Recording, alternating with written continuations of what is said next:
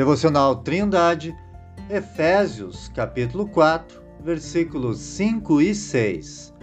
Um só Senhor, uma só fé, um só batismo, um só Deus e Pai de todos, o qual é sobre todos e por todos e em todos.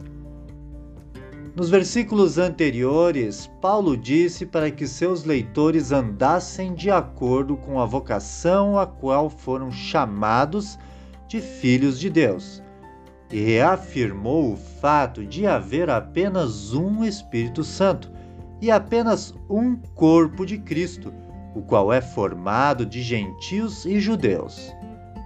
Agora, o apóstolo diz que há um só Senhor e um só Deus e Pai de todos.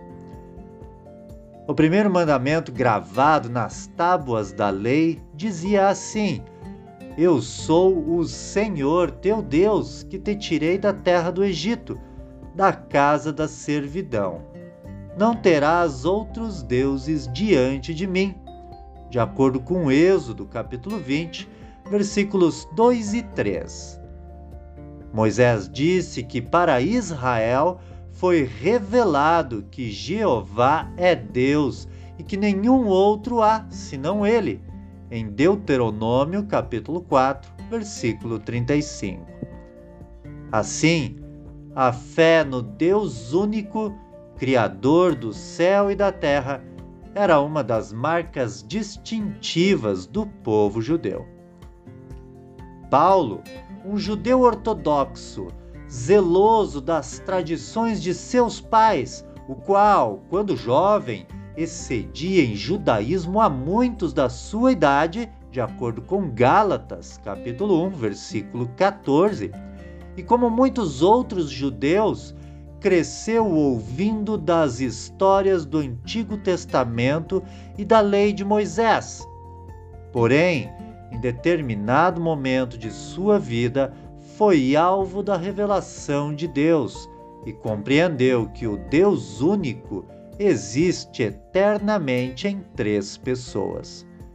E por isto afirma que há um só Espírito Santo, um só Senhor Jesus Cristo e um só Deus Pai. Diferente da deusa Diana, a qual era adorada em Éfeso, e de todos os outros falsos deuses, os quais não se relacionam com seus adoradores. O Deus da Bíblia se revela, salva, habita e se relaciona com seu povo. Ele não é apenas transcendente por ser muito maior do que a sua criação, mas é também imanente por estar envolvido com ela. O Deus vivo se fez carne e habitou entre nós. E vimos a sua glória como a glória do unigênito do Pai, cheio de graça e de verdade, de acordo com João, capítulo 1, versículo 14. Assim é que agora Paulo diz que há um só Deus, o qual é sobre todos e por todos e em todos. Querido ouvinte, o Criador do universo decidiu nascer de uma de suas criaturas e se fez carne na pessoa de Jesus. Viveu entre os homens e se relacionou intimamente com eles. Ele cumpriu todas as exigências da sua própria lei e sofreu a condenação no lugar do pecador. Ele mesmo disse que Deus amou o mundo de tal maneira que deu seu Filho unigênito, para que todo aquele que nele crer não pereça, mas tenha a vida eterna, de acordo com João, capítulo 3, versículo 16. Ele mesmo disse ser o único caminho a única verdade e a vida, e ninguém vai ao Pai senão por ele.